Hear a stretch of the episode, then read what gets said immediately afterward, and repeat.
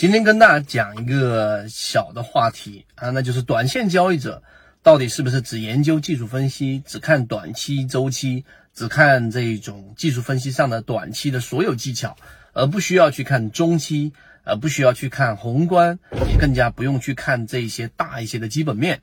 如果你认为这句话是对的，你可以在屏幕当中扣一下一；如果认为是不对的，或者说认为这个观念是有所偏颇的，回复一下二。我们来看一下这个话题的正解是什么。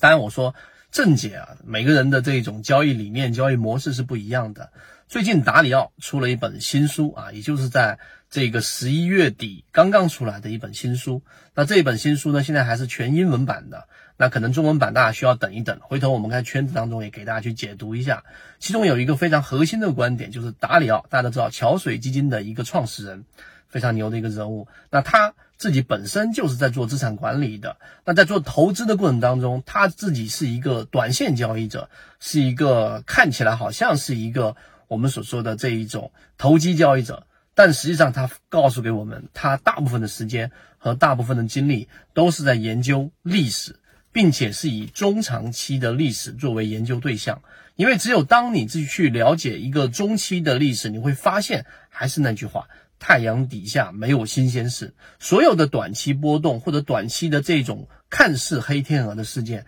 很大概率上在历史上都有过重演。这是他在他在他的新书里面的第一个核心观点。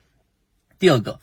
那他自己本身也在呃回顾在二零零八年的整个金融危机，实际上他在追溯，他在做模型，他有他自己的一个。这个很多的交易模型，其中有很多的条条件预设，然后他把它输入到电脑程序当中，那输入 x，它就会得出一个 y。当 x 发生改变的时候，y 自然也会发生改变。于是用这种模型来去预判，来去预见未来一个短期的这个时间周期当中的一些变化。这个是雷达尼奥啊他自己本身给我们去说到的一个很核心的观点。那我们引入到这一本新书，其实是想告诉给大家，我们圈子在做的事情也是一样。你是短线交易者也好，你是中线交易者也好，当然我们圈子不太推崇在 A 股市场当中做长线布局啊，很少的机会。那你如果说是短线交易者，实际上你是不是要看中期，看一看行业板块，看一看大盘的整个趋势？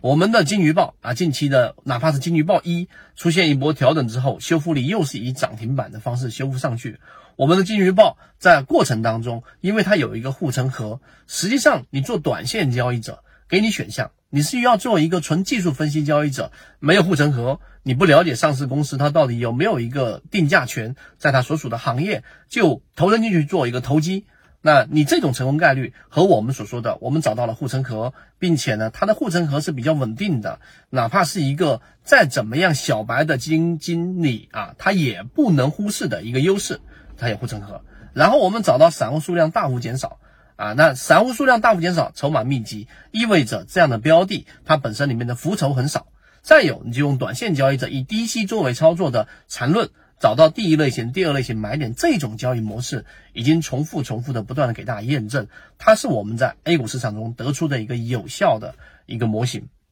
所以回归到所有啊，我们最后给大家去传递的一个观念就是，你是一个短线交易者也好。中线交易者也好，你必须是要去啊，在一个中期的视角上，在一个中期的这样的一个视野当中，去拓宽你自己对于市场的理解。你需要看一看大盘现在环境怎么样，你需要了解现在行业板块的轮动到底是有主线没主线，你需要了解这个上市公司这个标的它到底是不是有一个价值是存在的，它是一个我们所有人都能看懂的这一种具有潜力的这一种标的。还是一个我们完全不了解的一个行业，这些都属于中期视角。有了这个中期视角，然后我再去做短线，你会发现你的成功率会大幅的提升，并且呢，你的整个交易的信心也会大幅的增加。因为即使你踏空了，它向下的空间很小，并且呢，很快就会修复上来，这是一个大概率事件。所以希望今天我们的三分钟对大家来说有所帮助，并且后面我们会完善